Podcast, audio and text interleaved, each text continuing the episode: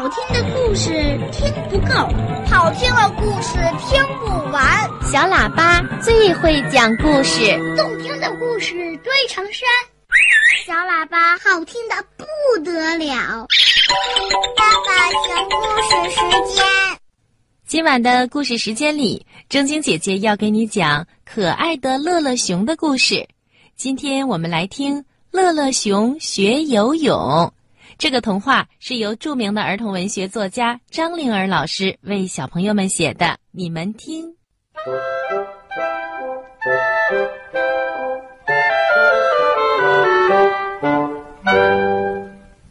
一天，熊爸爸拉着乐乐熊经过鸡妈妈的家门口。鸡妈妈看见乐乐熊把嘴巴撅得老高老高的，低着头，一副很不高兴的样子。熊爸爸早上好，乐乐早上好啊！鸡妈妈和他们俩打招呼。哎呦，你们俩是在散步吗？哦，鸡妈妈好，我呀正要带乐乐学习游泳呢。说着，他还亲切地摸了一把乐乐熊的头。乐乐熊把头一偏，躲开了爸爸的手。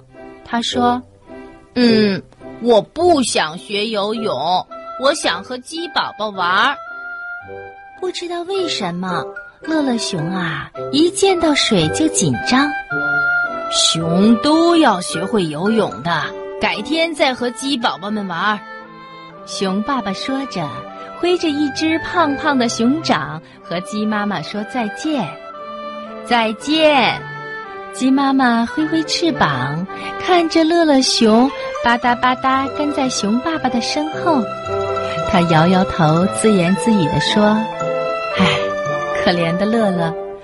不过呀，也是该学本领啦。”熊爸爸带着乐乐熊来到河边。阳光给波光粼粼的水面镶上了一道金边儿，看上去非常的漂亮。熊爸爸深深的吸了一口气，他说：“瞧啊，儿子，看好了。”说完，熊爸爸扑通一下子跳进了水里，冲他挥着胳膊喊：“乐乐，跳啊！”爸爸，嗯，我我不敢。乐乐熊后退了一步，说：“第一次跳都会紧张，跳一次就会好的。”熊爸爸鼓励乐乐熊。这时候，一群小鸭子一摇一摆的来到了河边，它们一只接着一只，扑通扑通跳进了水里。当最后一只小鸭子跳进水里的时候，不小心撞了乐乐熊一下，哎呀呀！乐乐熊大叫着，一个跟头跌进了水里。救命啊！我要淹死了！乐乐熊挣扎着大叫起来。熊爸爸赶紧把它拖了起来。宝贝儿，不会有事的。来，现在看我，放松，吸气。呼气，熊爸爸说着，把乐乐熊放在浅水里开始表演。他呀，哗的一下子钻进水里，嗖的一下子上来换气，又呼的一下子钻出了水面，唰的一下抖落脑袋上的水。